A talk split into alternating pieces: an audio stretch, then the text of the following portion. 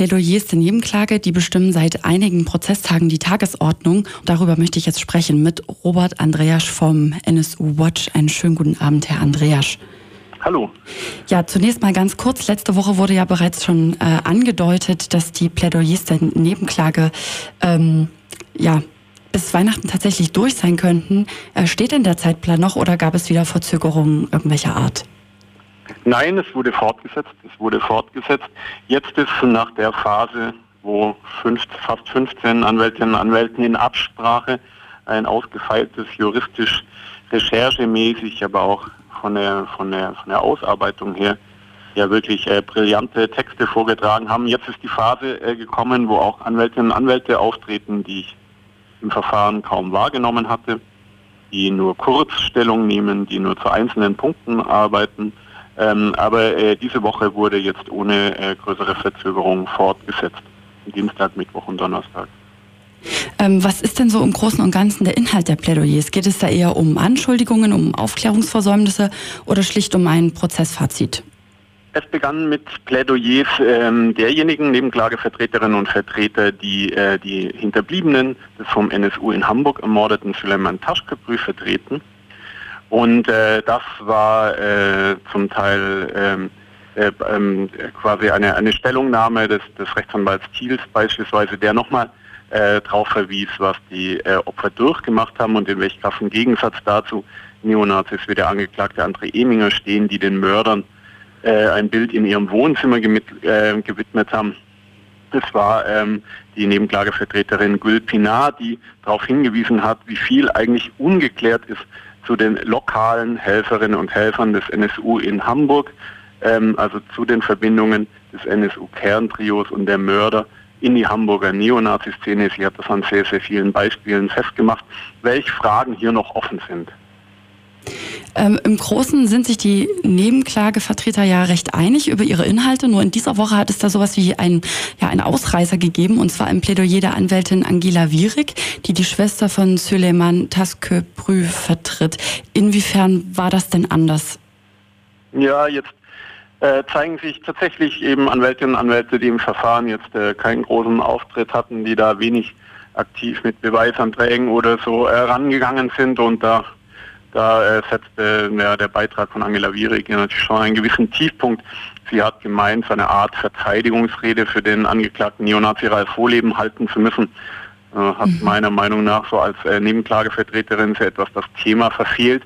Und es war insgesamt, ähm, ja, insgesamt ein wilder Ritt, in der ausgerechnet die Entführung von Hans-Martin Schleier oder der von ihr sogenannte Fall Barschel, also äh, der Tod von Uwe Barschel in Genf, gegen, den Vorwurf, gegen den weit diskutierten Vorwurf des institutionellen Rassismus bei Polizei und Behörden in Stellung gebracht wurde. Das war allerdings auch eins von den kurzen Plädoyers und es ging sehr schnell weiter mit Nebenklagevertretern, die ähm, beispielsweise über ihre Mandantschaft ähm, berichtet haben, die äh, Betroffene des Kölner Kolbstraßenattentats wurden. Also war dieses Plädoyer doch ganz anders als das von Rechtsanwalt Volker Hoffmann, der sich wohl mehr mit den rechtsextremistischen Netzwerken gewidmet hat.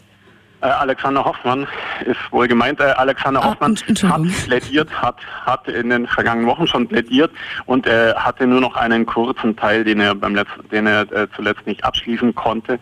Äh, damit hat er äh, tatsächlich ähm, am zweiten Prozesstag dann fortgesetzt, im zweiten Prozesstag dieser Woche. Und er hat sich nochmal der Ideologie des NSU gewidmet. Ähm, also ähm, wie kam es dazu? Äh, welche Diskussionen wurden im Umkreis der Thüringer Neonazis geführt? Von wem? Wer hat die Idee des bewaffneten Kampfes, des führerlosen Widerstands, ähm, äh, des, der, der Zellenbildung, der Bewaffnung überhaupt in die ne-, Neonazi-Szene gebracht? Und aus, vor welchem hinter, ideologischen, politischen Hintergrund haben sie gemordet? Also wie sah es mit dem dort vertretenen völkisch, völkischen Rassismus, vernichtenden Rassismus aus?